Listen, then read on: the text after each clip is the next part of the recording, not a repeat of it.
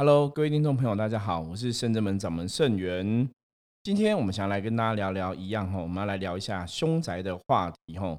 我们之前有处理过凶宅的案例，然后也在圣真门的 Podcast 的节目中也跟大家分享过。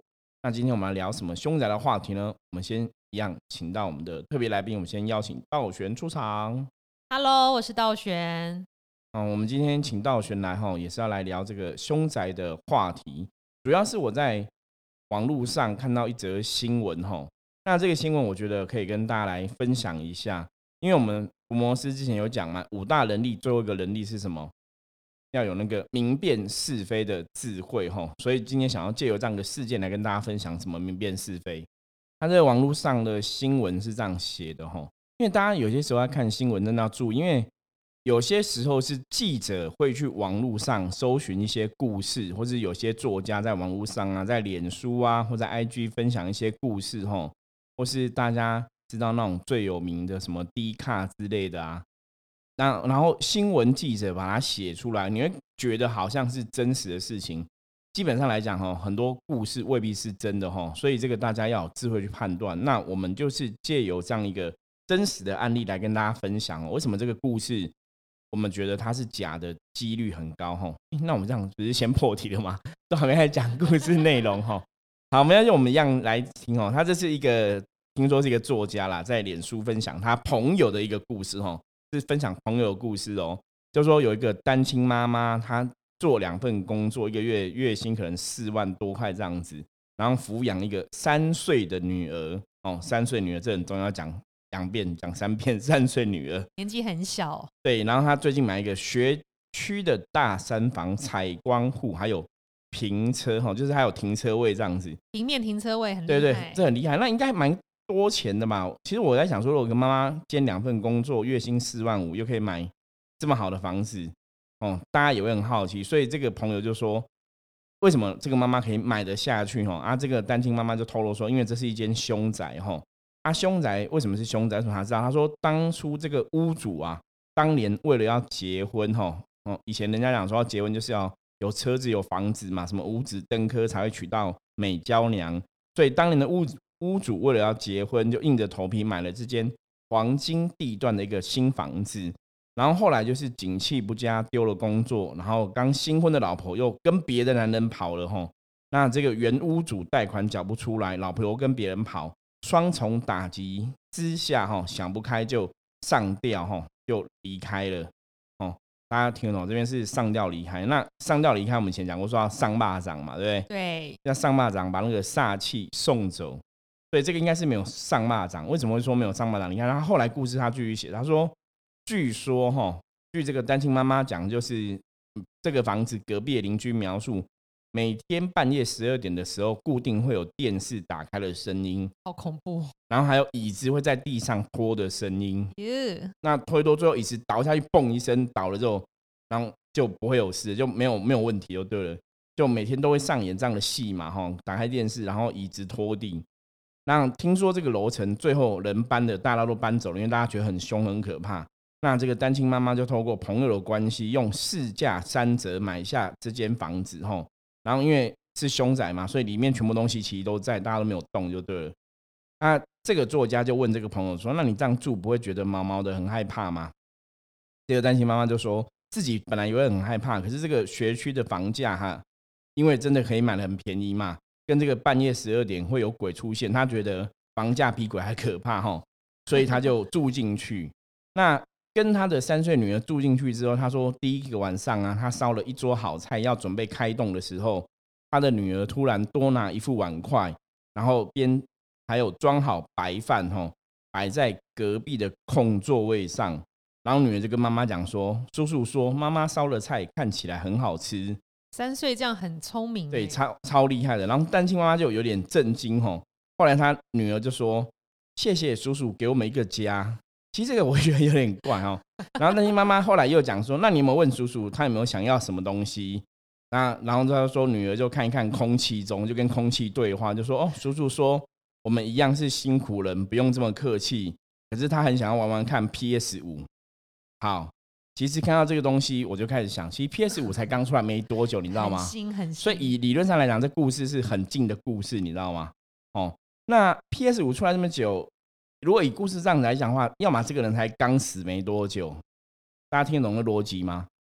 你刚死没多久，你就哦知道，你才会你才会知道 PS 五嘛。对啊，你如果死了很久了的话，你怎么可能会知道 PS 五嘞？对，除非说真的鬼很进步哦有逛百货公司，对，不过也有可能啊，鬼可能认为看到你现代的一些东西，了解一些东西，然后有一些 update 的资讯。可是理论上，大家应该知道，鬼是人死之后变的嘛，鬼是带有生前执着的东西，所以才变成鬼。对，所以基本上鬼他会比较执着是生前有印象的东西，就是身后的东西，理论上是会不了解才对啦。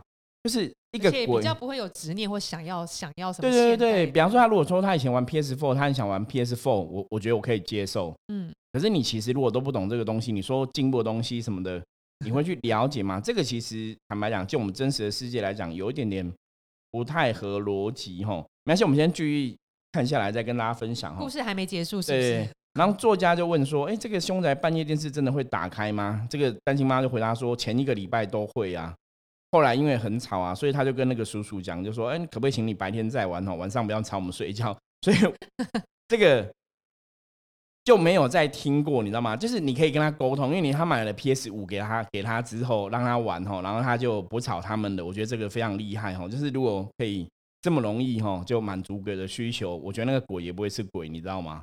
逻辑上来讲是这样子哦。那当然我们还会有另外东西，等下继续来讨论。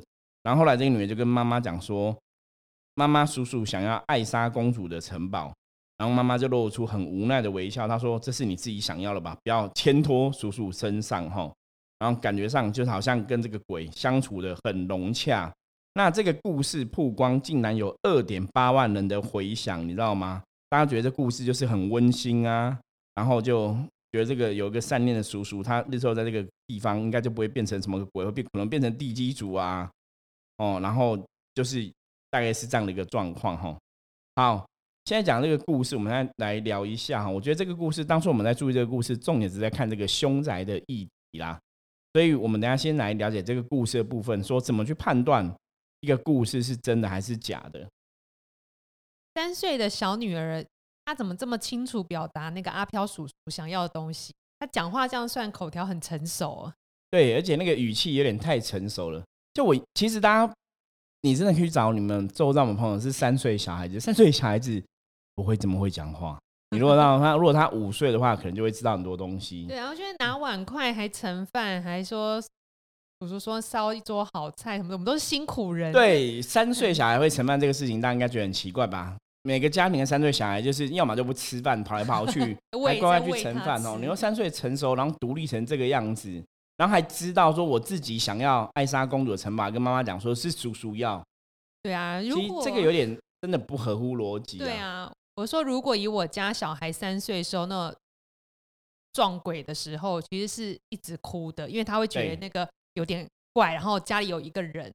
那个时候我侄子可能有看过，感觉对是有一个一对姐妹，可是不会像她这样很冷静，然后还是什么动画都会哭，妈，就跟对，姐因为大部分她 应该这样讲，除非哦，我们让一般小孩子撞鬼，像刚刚道玄讲励志嘛，对不对？还有一种状况就是祖先会回来看小朋友，嗯我比较常遇过这种的。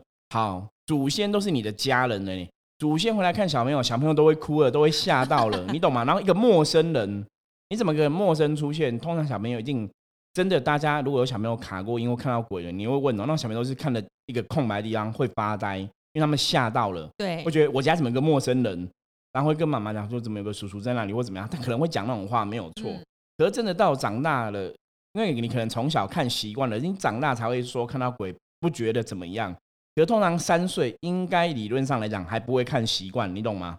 如果说这个小朋友说十岁看到叔叔在那边跟他聊天，我觉得我可以接受，他可能从小看到大了，已经习惯知道那是鬼了嘛，对知道那有需求嘛。可是三岁你就不会害怕，还可以跟他聊天，是有点夸张。那大家看很多电影有没有？很多电影都小孩子有家里有鬼，小孩子都跟鬼讲话、对话什么的，对基本上那是电影演的 OK。而且电影演的小孩子都很大，没有三岁的。啊，而且现实经历以师傅跟道玄这边遇过的，然后小朋友遇到这种负能量，其实就有对生病。像我家小朋友以前对就会感冒就不好，然后一发一直发烧，一直发烧，一直发烧。对真的是会这样子，因为那个能量啊基本上能量的冲突必然存在哦。我们讲嘛，祖先都是你的爱人，祖先回来看小朋友，小朋友都会吓到发烧了，祖先看也会哦，还要去修根，有的还要岔清一赛，你知道吗？好严重，然后你何况是一个陌生的鬼叔叔，你陌生鬼叔叔如果说好，他跟你家人是没有恩怨的，那这个逻辑又不对喽。他如果没有恩怨，他其实半夜去弄电视，然后去拉椅子，发出怪声音，他要干嘛？证实他存在嘛？OK，好，他证实他存在的意义是干嘛？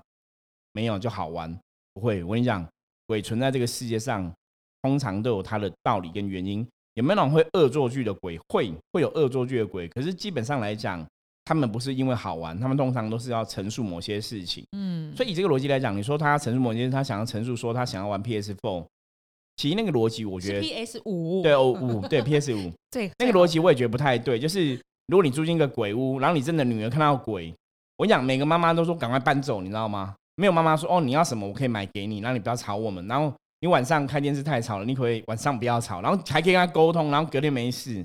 其实如果这故事是真的，我希望那个作者你可以你可以来那个啊，质疑圣这门没有关系，你可以跟我你可以把当事人找出来，我请那个妈妈来当我们的伏魔师好了，太厉害，就是完全没有经过任何训练跟修行，然后就可以跟鬼沟通，而且还不会怕，而且能量还没有办法冲突，而且他可以跟鬼在同个屋宅里相处的这么愉快。因为有个最大的重点是阴阳能量一定会冲突，所以我们说人要敬鬼神而远之嘛。前我们讲孔老夫子说要敬鬼神，这些鬼你真的不要靠近他，因为就像刚道玄讲的，他跟你我们是阳间的人，他们是阴间的鬼，那个能量久了之后，人通常要么就会生病，不然就会身体不舒服，是不可能一直这样住在一起的哈。这个逻辑其实也是不对的。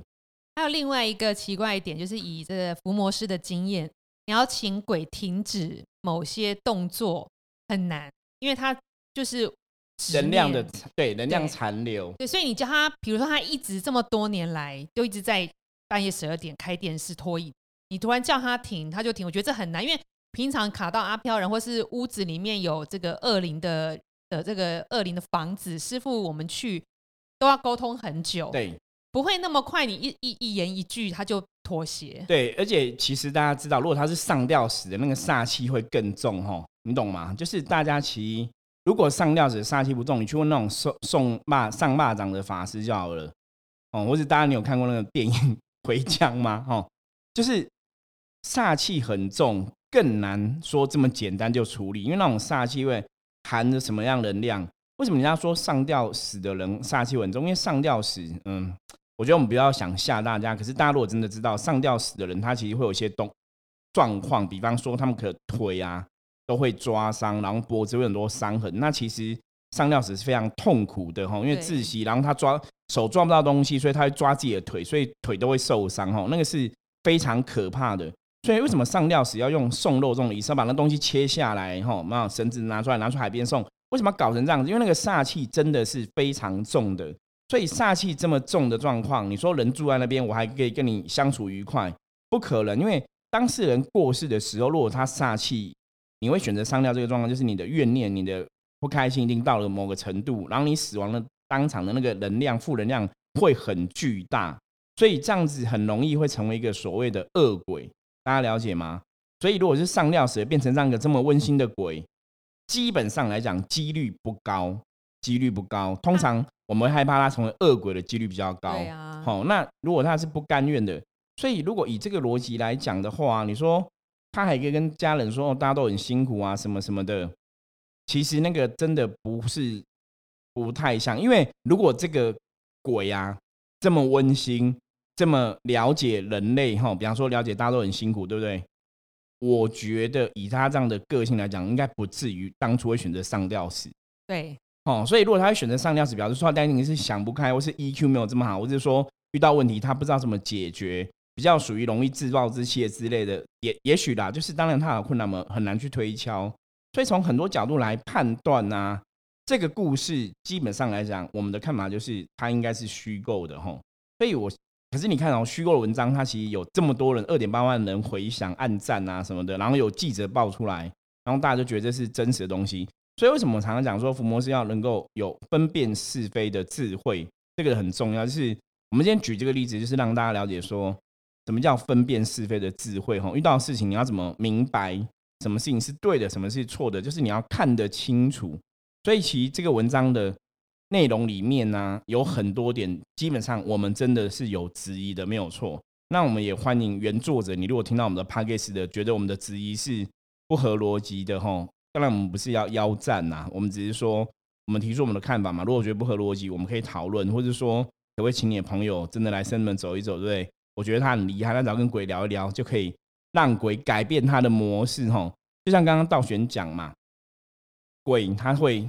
固定它的模式，一直重复，一直重复。对，没有错。如果说就像刚刚道学说，如果他半夜十二点都要开电视，这个行为，你看可怕到邻居都走了，你知道吗？好强烈。对，邻居都走了，结果见了这妈妈，天不怕地不怕，然后就可以住进去，然后可以跟他沟通。我觉得真的太屌了，这太厉害，这个就是当伏魔师的人才，你知道吗？真的。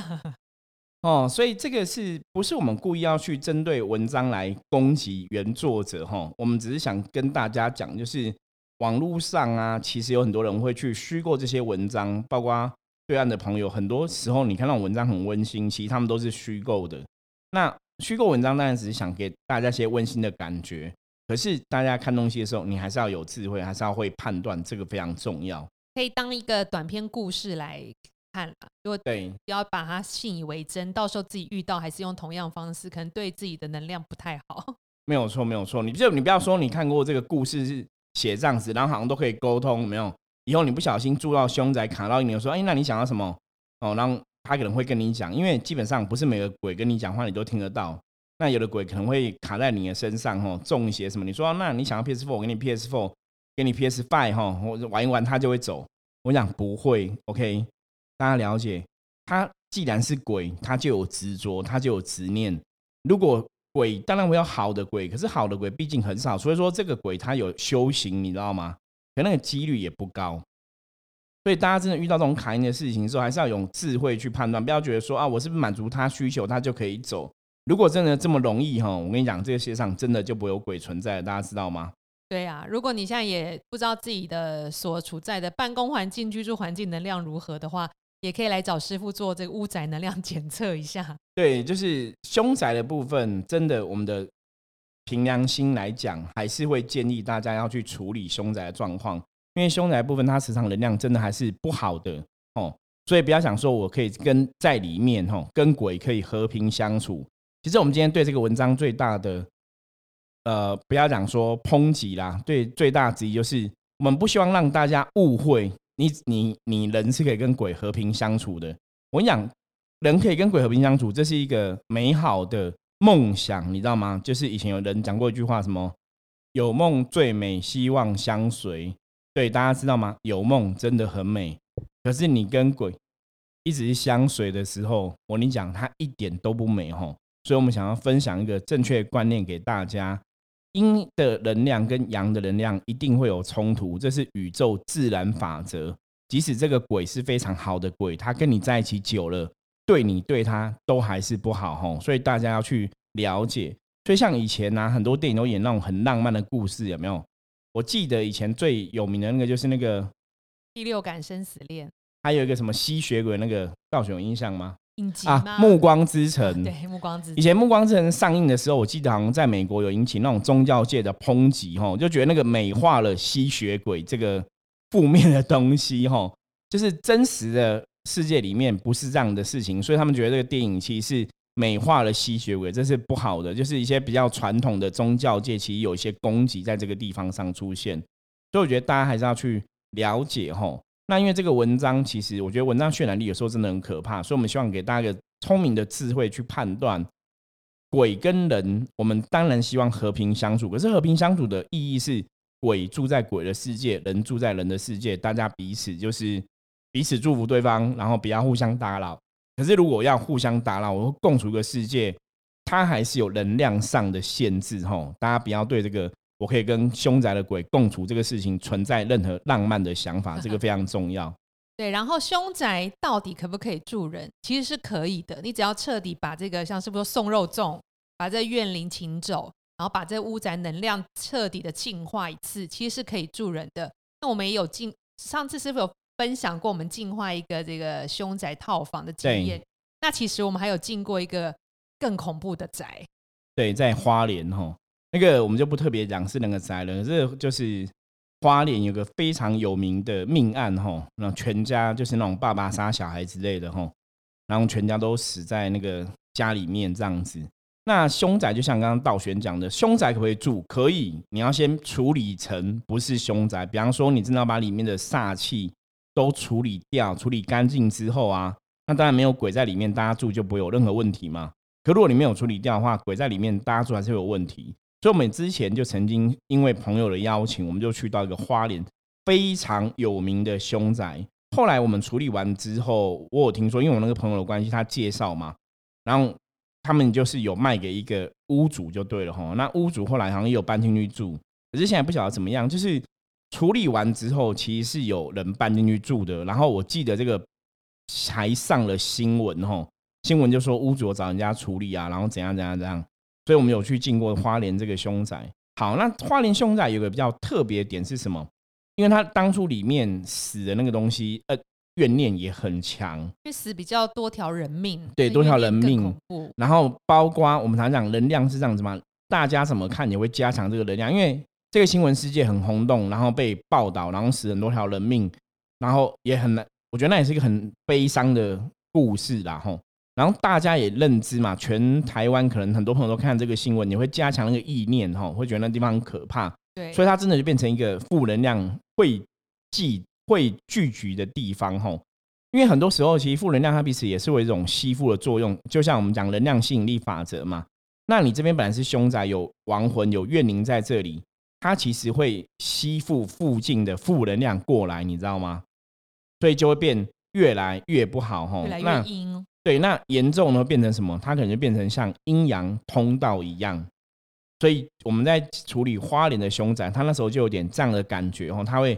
无形中那个阴的能量太强之后，变成说会吸取很多负面的能量，吸取很多鬼哈，会在那个地方出现。所以你变说就要把这边的负能量净化掉之后，你要把那个产生阴阳通通道的可能性，要把它扭转一下哈，让那个能量不要再有缺失这样子。那凶宅之后才能变成正常宅，让人家去住。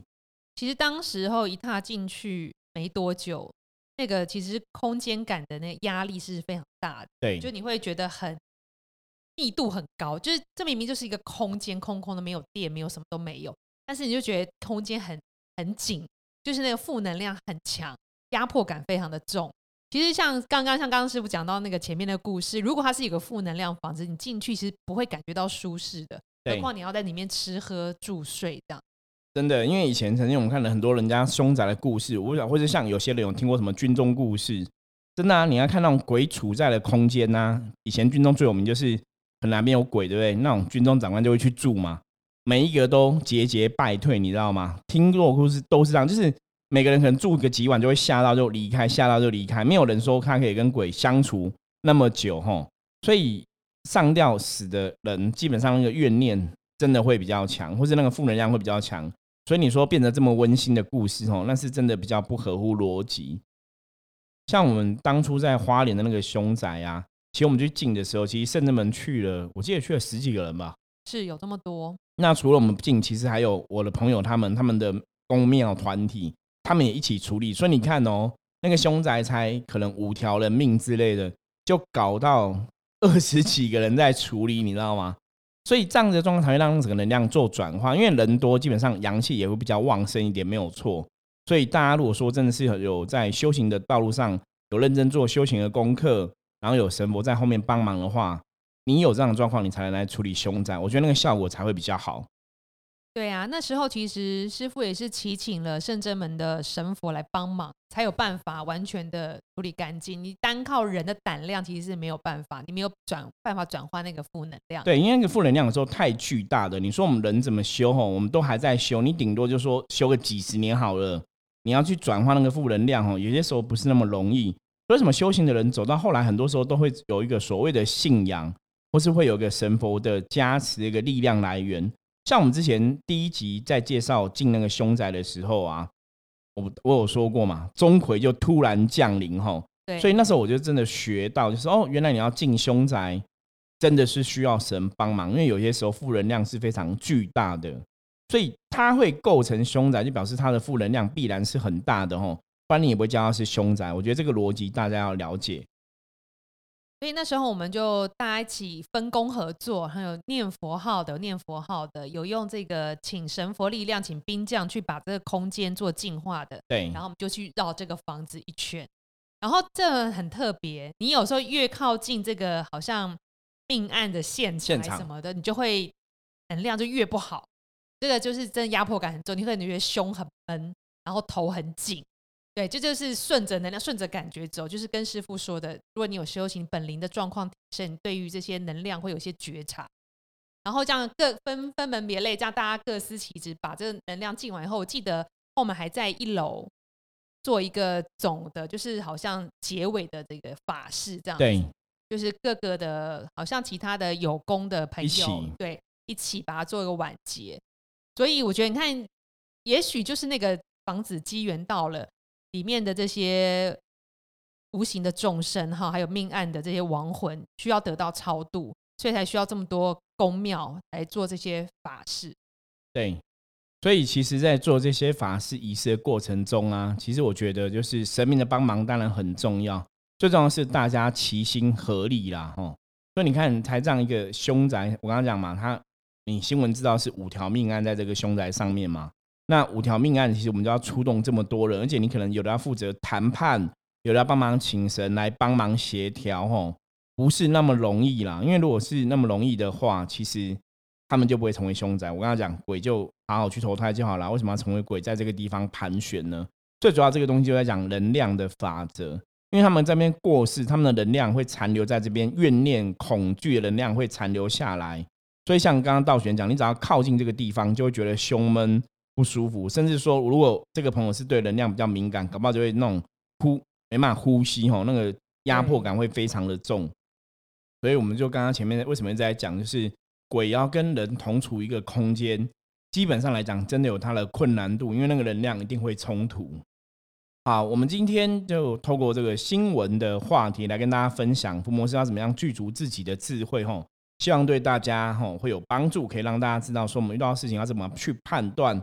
那哪些事情是合乎逻辑的？哪些事情是不合乎逻辑的？圣人们的伏魔师在看这个事情来讲的话，到底这个事情是真的有鬼还是假的有鬼？吼，我们都会提出我们的建议，希望给大家多一些学习的提醒喽。好，今天节目就到这里。如果有任何问题的话，欢迎大家加入圣人们赖与我取得联系。我是圣元，是道玄，我们下次见，拜拜，再会。